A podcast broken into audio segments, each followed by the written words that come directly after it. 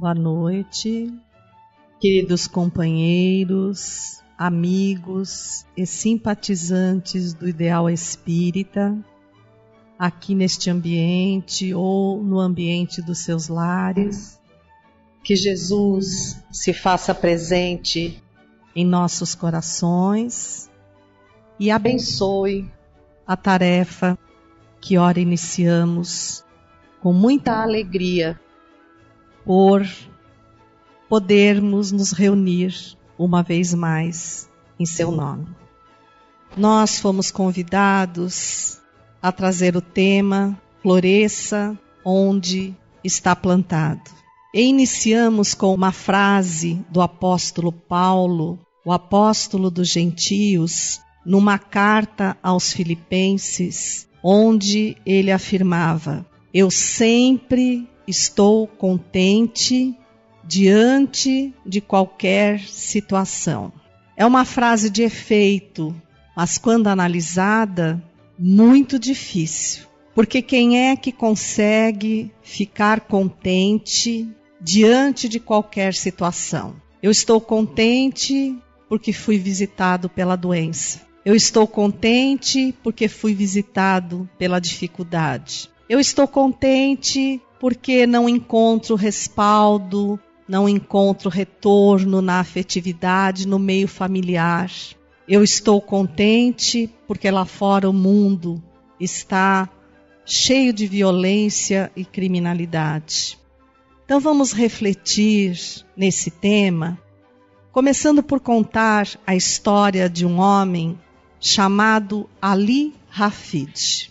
Ele era seguidor de Maomé, morava na Pérsia, no interior da Pérsia, atualmente o Irã, para que vocês situem a história.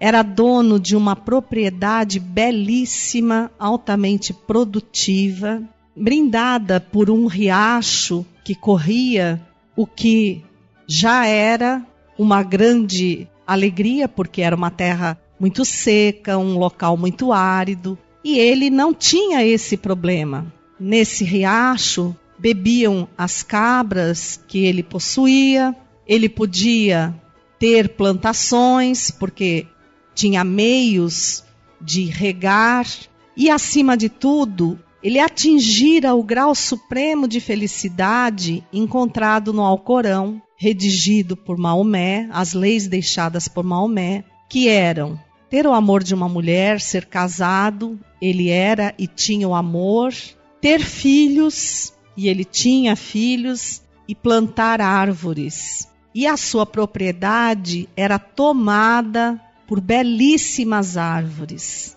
Então ele se encontrava pleno. Vivia uma felicidade, não desejava obter nada mais do que aquilo, a sua vida era uma rotina completa até que um certo dia um forasteiro que por ali passava pediu guarida, pediu pernoite.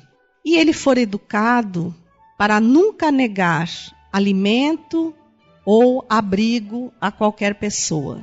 Então ele aceitou esse forasteiro em sua casa, já era um homem conhecido, era um andarilho. Eles jantaram, entabularam uma conversa e o homem lhe fez a pergunta: Ali, Rafid, você se considera feliz? Plenamente feliz. Você conhece diamantes? Ele disse: Não, eu nunca nem sequer ouvi falar em diamantes. Ora, então você me desculpe. Porque se você não conhece diamantes, se você não tem sequer um diamante, você não pode ser um homem feliz. Mas Maomé não conheceu os diamantes. Se ele tivesse conhecido, ele teria incluído no rol de felicidade a necessidade de se conhecer e de se possuir pelo menos um diamante. O dia amanheceu, o homem seguiu o seu rumo e Ali Rafid perdeu a felicidade. E começou a viver dias atormentados. Ele perdeu a paz no seu lar, ele já não se considerava uma pessoa tão feliz como antes. A mulher já não representava aquele amor, aquela companheira de antes. Os diamantes permeavam o seu pensamento e ele resolveu então vender tudo que tinha. Entregou metade do dinheiro ao cunhado para que cuidasse da irmã e dos sobrinhos, e com a outra quantidade em dinheiro ele saiu em busca dos tais diamantes para oferecer à sua família a plena felicidade.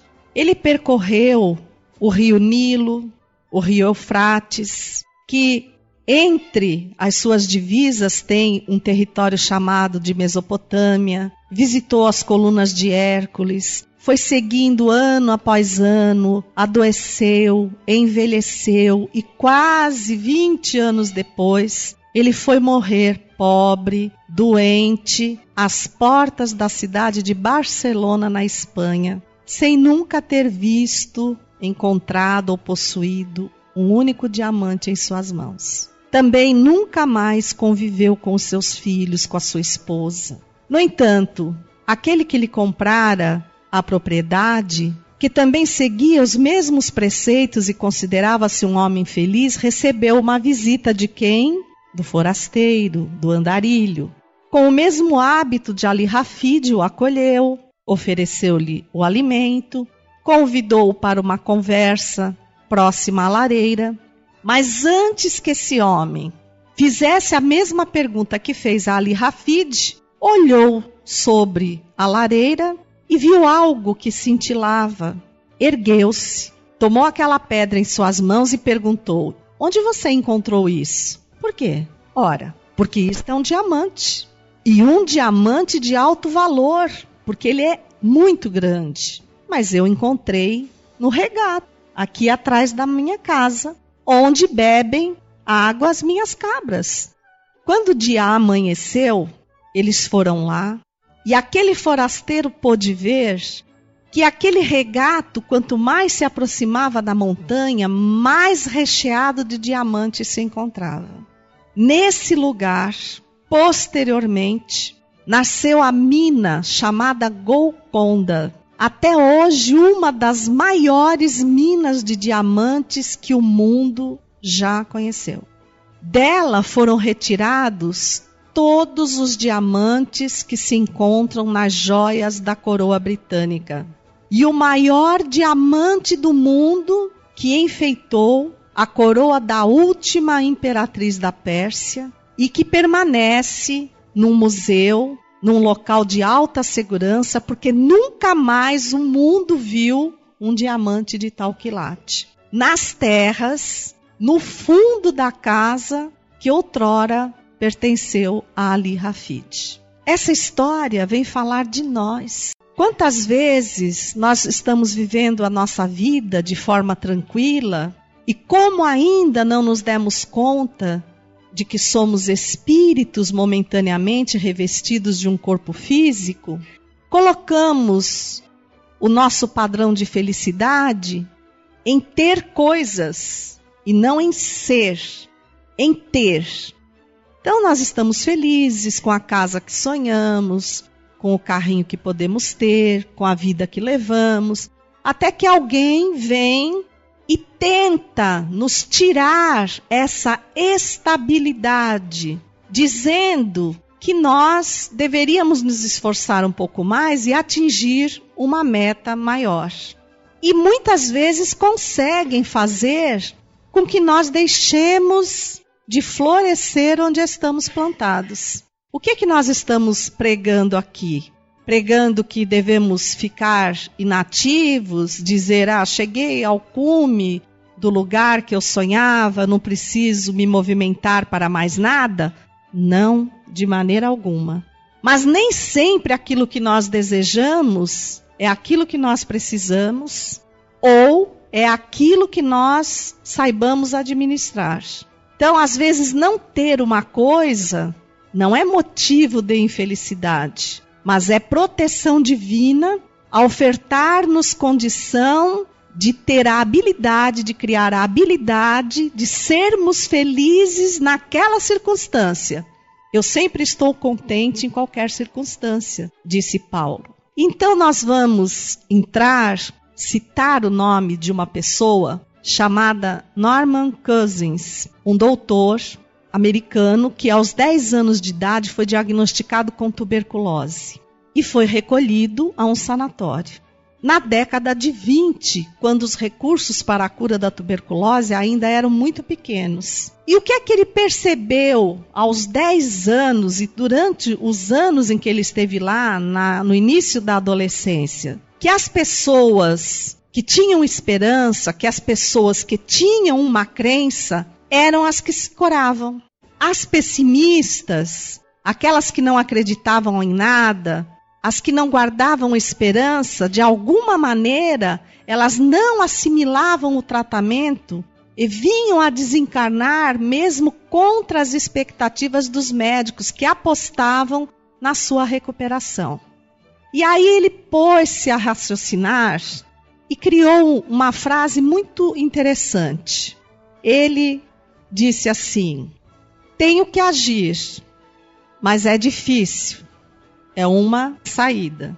Mas tem uma outra que diz assim: É difícil, mas tenho que agir. Então vejam, não são frases iguais, porém diferentes. Eu tenho que agir, mas é difícil. Eu freio.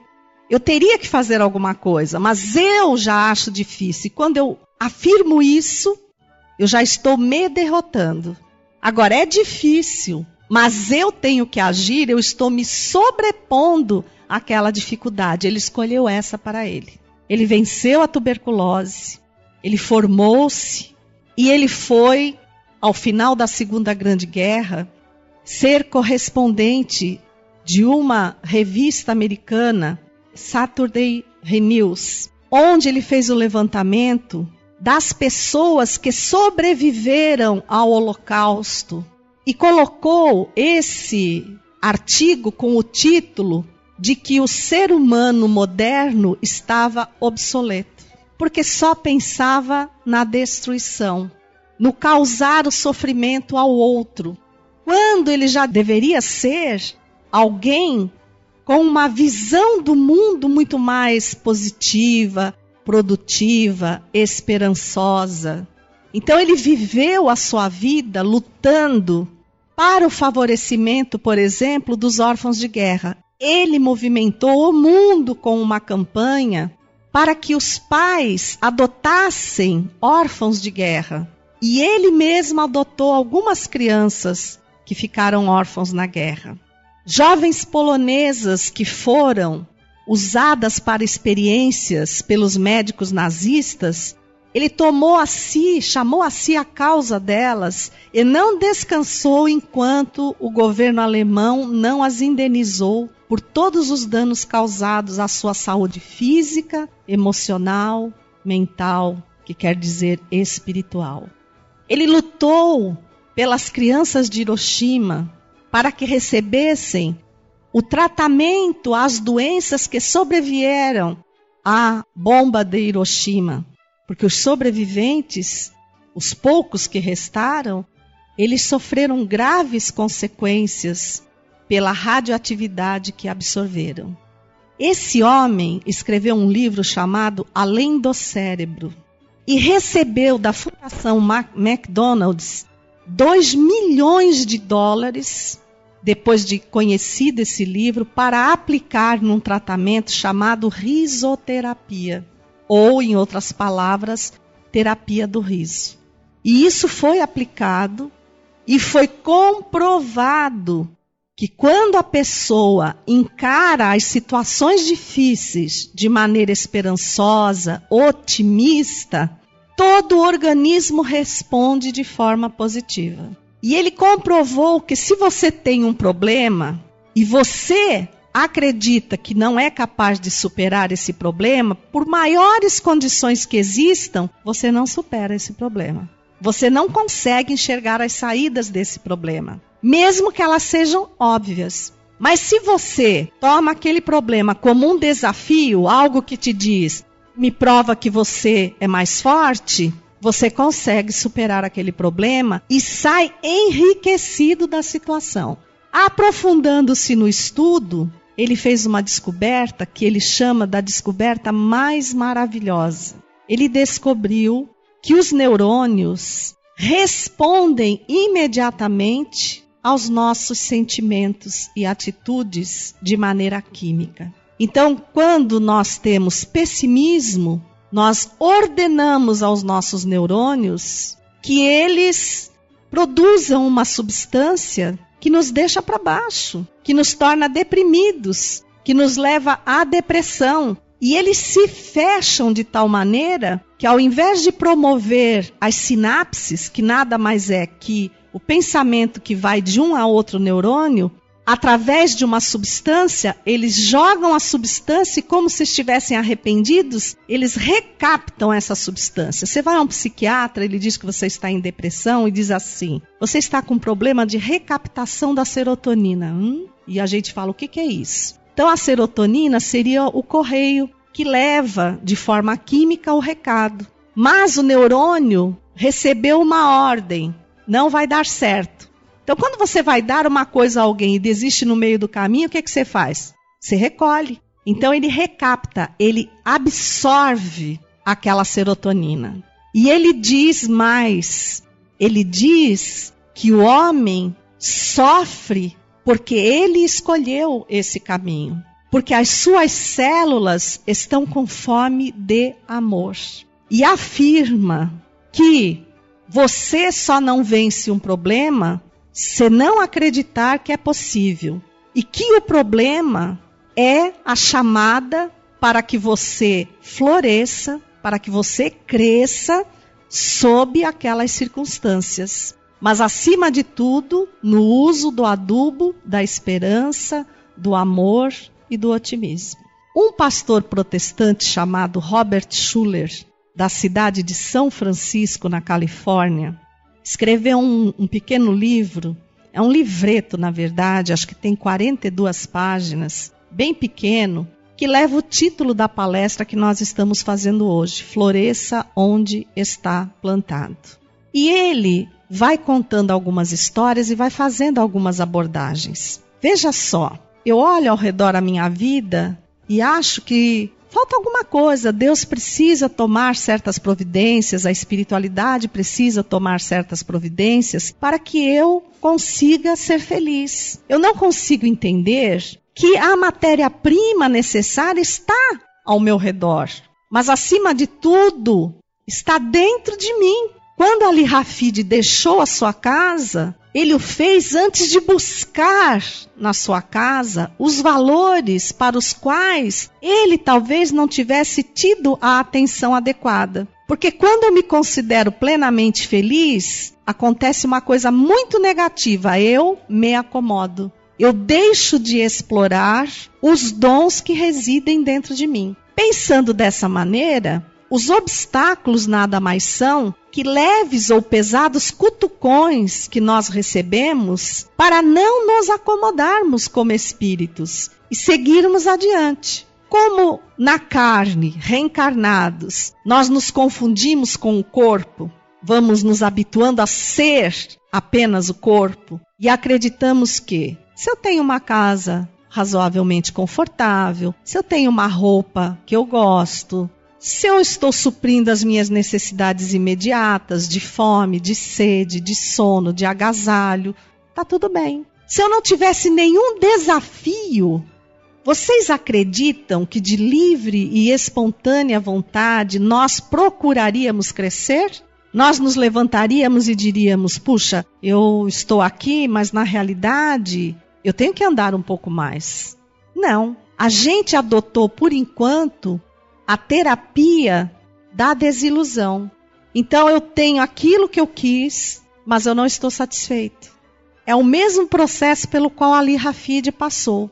Ao invés de eu pegar aquilo que eu tenho e explorar e criar em cima do que eu possuo, muitas vezes eu coloco em xeque, eu coloco em risco a minha segurança, quando, por exemplo, eu acho que eu tenho que comprar uma casa muito melhor, porque o meu amigo de infância me encontrou num bate-papo e disse para mim: "E aí, fulano, como é que tá a sua vida? Faz tanto tempo que a gente não se vê?" "Não, tá tudo bem. É, eu tô trabalhando, casei, tenho dois filhos. Mas você se formou em alguma universidade?"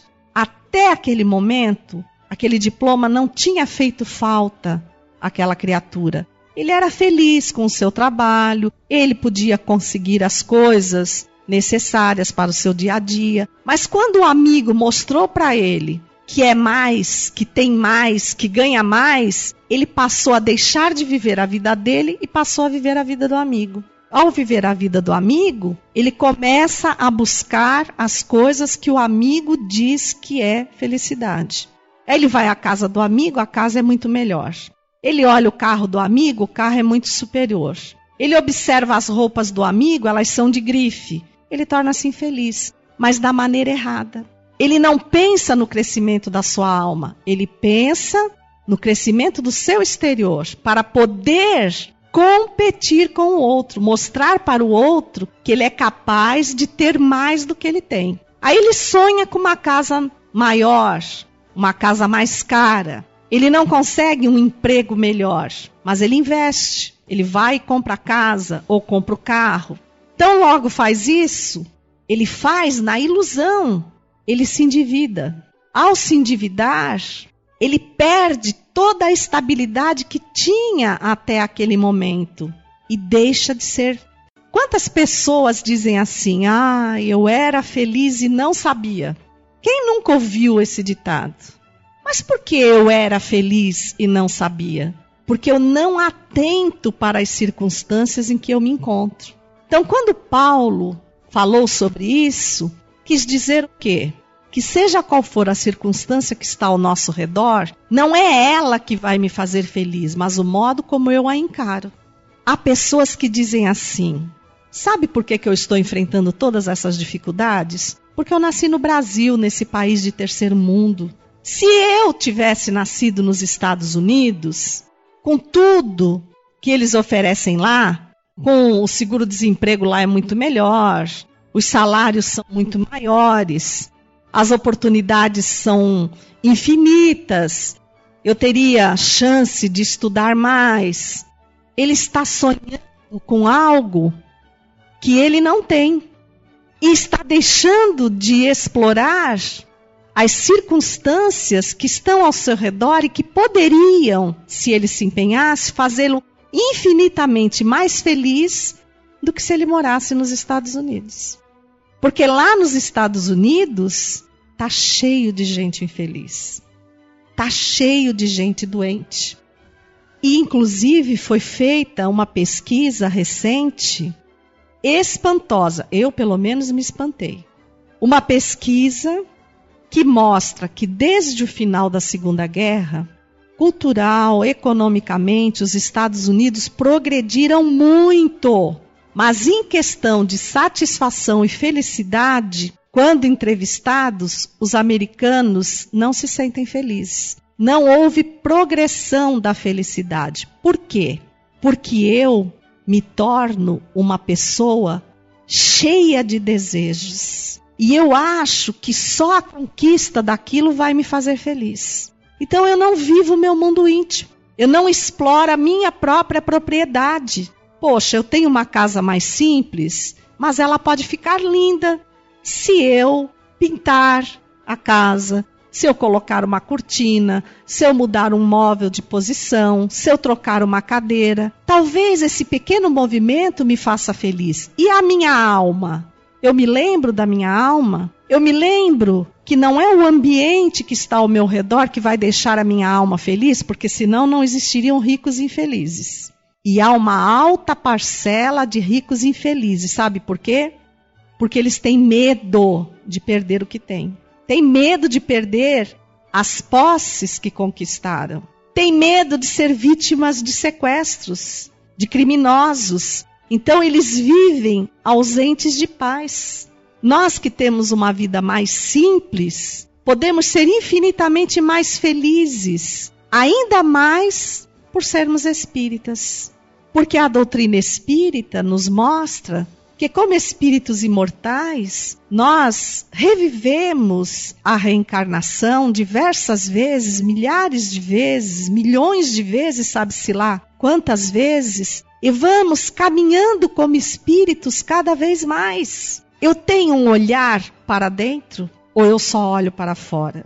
Eu olho para dentro de mim, por exemplo, e digo assim: puxa vida, é, com tudo que eu tenho, que eu até pouco tempo julgava pouco, eu poderia ser infinitamente mais feliz se eu fosse mais paciente, menos vaidoso, menos prepotente, mais humilde.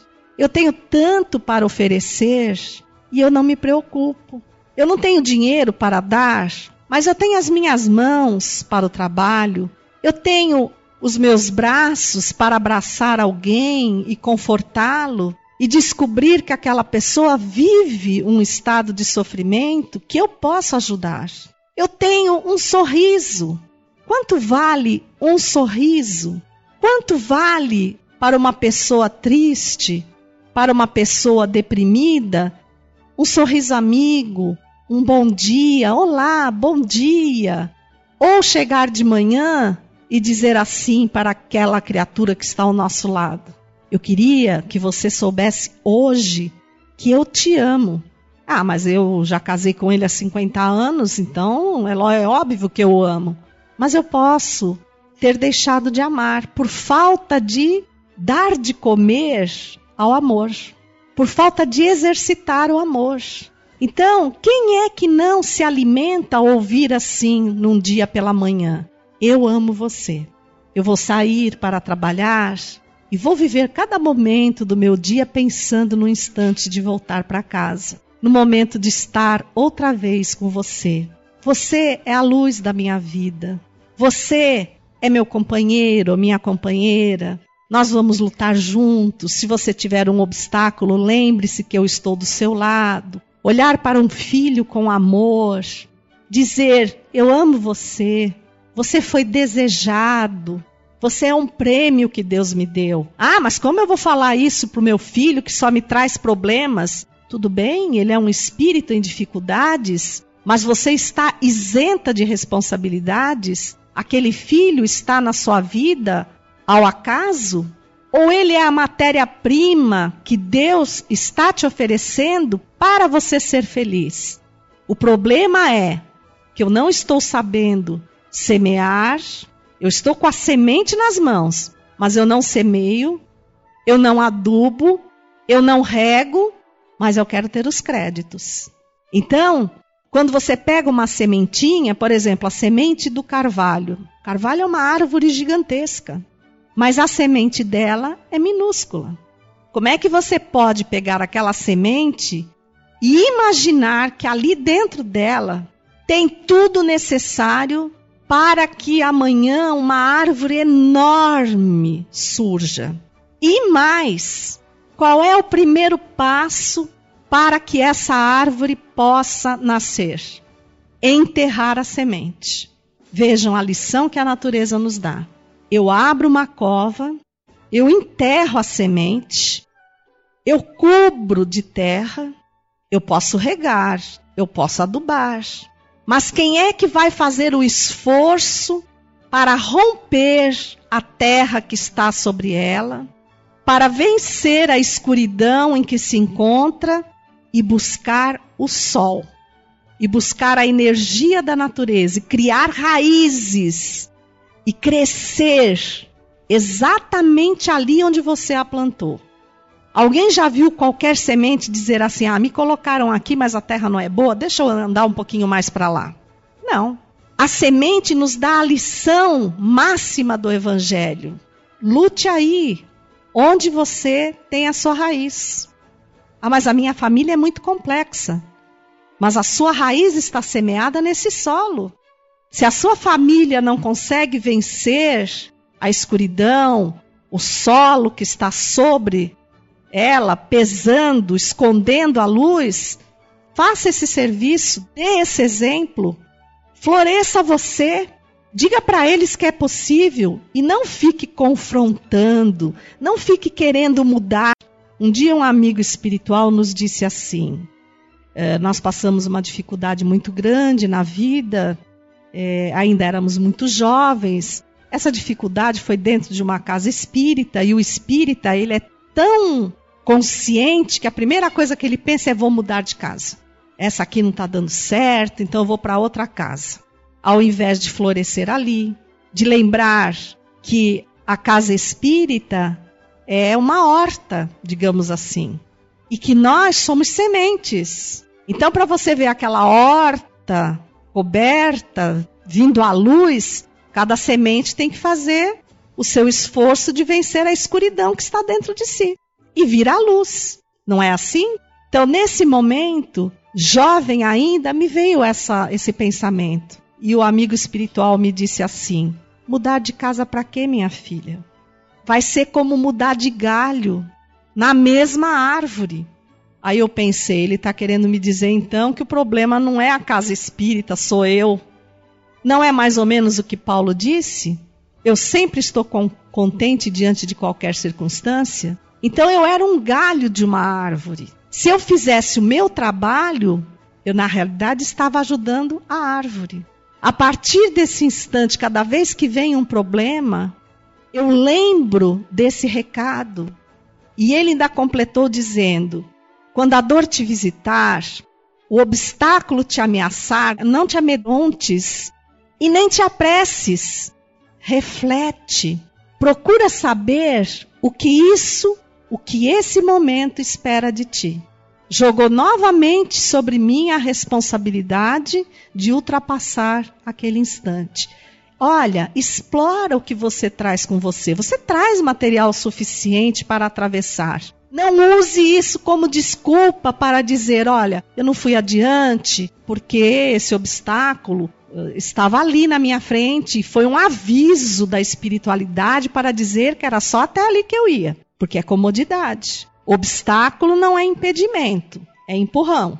Cada vez que tiver um obstáculo, eu tenho que lembrar assim: puxa vida, eu nem me dei conta do tempo que passou, da lição que eu aprendi, já estou sendo avaliado. Olha aí a prova. A gente não vai para a escola, o professor não dá a matéria e depois ele não passa a prova e nós não atestamos o nosso conhecimento e não ficamos ansiosos pela nossa nota para sabermos o quanto de aproveitamento nós fomos capazes de atingir? Por que seria diferente na nossa vida? Por que, que nós queremos facilidades na nossa existência? Por que, que a gente acha que tudo tem que conjugar para que as realizações aconteçam e nos façam felizes. Por que nós nos minimizamos? Porque isso é se minimizar. Eu achar que tudo tem que conspirar de fora para dentro para eu me sentir feliz, eu estou atestando publicamente a minha incapacidade. Eu estou dizendo que não sou capaz, que não sou um espírito provido de condições para crescer. Mas ao mesmo tempo, eu estou deixando de lado essa oportunidade, entregando essa chance para outros que vão crescer. Vão crescer e vão me mostrar quanto tempo eu perdi no queixume. Gente, quando tudo conspirar contra nós, e quanto mais conspirar contra nós, mais esforço nós vamos ter que ter é aquela semente que foi enterrada mais funda. Mas se ela é capaz de vencer a terra, por que, que eu não sou capaz de vencer as trevas que me envolvem? Que muitas vezes eu digo assim: nossa, parece que a escuridão caiu sobre mim, nada dá certo. Eu sequer estou conseguindo levar uma prece até o final. Eu começo o Pai Nosso e eu me perco. Eu não consigo seguir adiante. Por quê? Porque eu não acredito. Porque eu escolhi o pessimismo. Porque eu disse assim: eu tenho que agir, mas é difícil. É difícil, mas eu tenho que agir. Olha a diferença. Olha a entonação. Eu tenho que agir, mas é difícil. É difícil, mas eu tenho que agir. Eu já estou colocando otimismo, esperança, força. Então eu vou encontrar a saída. Talvez não aquela que eu queira, que é outro problema que a gente tem. A gente não pede a Deus forças para enfrentar o problema, a gente pede a Ele para resolver o problema por nós. E não escuta Ele dizer: Meu filho, seria o pior mal que eu poderia fazer para você. Estaria te retirando a oportunidade de crescimento. Tire seus filhos da escola, para quê? Porque eles estão estudando. Não, mas eles precisam estudar, eles precisam se diplomar, eles precisam crescer na vida. Ué, mas se aqui na Terra, nas coisas mais simples, nós temos essa postura, Por que, como espíritos, nós achamos estranho essa postura da espiritualidade conosco? O que é que nós estamos fazendo dentro da casa espírita? Qual é o proveito que nós estamos levando para as nossas vidas? O que é a casa espírita? O que é o evangelho? Eu sou a semente, a minha vida é a terra onde eu fui colocada. Muitas vezes é uma terra que me cobre, mas a casa espírita, o evangelho, é o adubo. Jesus é o sol Será que nem para encontrar Jesus vale a pena o meu esforço de vencer essa suposta treva, esse suposto peso que está sobre os meus ombros e crescer para Ele em força e em luz? Eu faço isso sozinho? Não, definitivamente não. Eu faço isso assim, olha, como nós estamos aqui esta noite. Seja nesta casa espírita, seja nos lares, nós estamos todos conjugados no mesmo pensamento. Sim, eu posso. Eu sou capaz. Quando nós dizemos isso, sintam a energia que flui dentro de nós. É o meu espírito ordenando ao meu cérebro que coloque o meu organismo trabalhando a favor da positividade.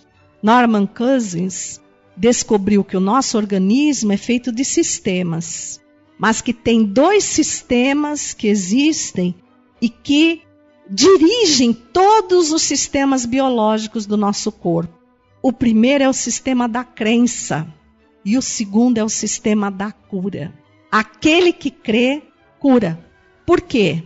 Porque quando eu dou a ordem da fé da crença, da certeza, eu reforço através dessa química cerebral toda a minha estrutura imunológica. O meu sistema imunológico tem uma resposta positiva. Então, quando nós dizemos assim, ah, eu estou fragilizado, eu pego qualquer gripinha, eu estou sem defesas orgânicas, eu estou com o meu sistema imunológico baixo, as minhas defesas baixas, sabe o que é que está faltando para nós? O nosso sistema de crença e o nosso sistema de cura estão abalados. Nós não acreditamos, nós não temos certeza, nós não cremos de verdade, então nós não nos curamos. E não nos curamos, seja de males espirituais, aí eu, eu sou obsidiado, eu recebo influências negativas e venho à casa espírita e peço. Venho, o evangelho acontece, mas eu minha cabeça está voando lá fora, eu estou pensando nos meus problemas e estou acreditando que o evangelho é para os espíritos que estão me prejudicando. Não, o evangelho é para nós. É a nossa mudança de conduta que vai ser o exemplo para aqueles espíritos se modificarem. Depois eu espero o passe e transfiro para o médium aplicador de passes a responsabilidade de remover toda aquela energia ruim e colocar a minha vida em ordem. Então, qual é a minha serventia? Eu sou um nada? Eu sou ninguém? Foi para isso que eu fui criado? Foi para isso que eu, simples e ignorante, vim evoluindo, vim amadurecendo, vim adquirindo dons como a inteligência, o livre-arbítrio, vocês sabem o que é o livre-arbítrio? É aquele momento em que o pai olha o filho e diz: Meu filho, você está maduro o suficiente, então eu te confio a chave da nossa casa. Eu te entrego, esta é aquela responsabilidade. E conforme o filho vai correspondendo, o pai vai confiando e vai entregando mais. Eu digo que Deus confia tanto em nós que ele nos entregou tudo, porque já imaginaram que nós somos herdeiros do universo, que cada estrela do céu nos pertence, cada planeta, cada sol, cada lua, cada sistema. A Via Láctea é nossa. Eu estou me apegando a um carro, a uma cortina, a uma casa, e eu sou herdeiro de Deus. Por que é que eu me faço tão pequeno?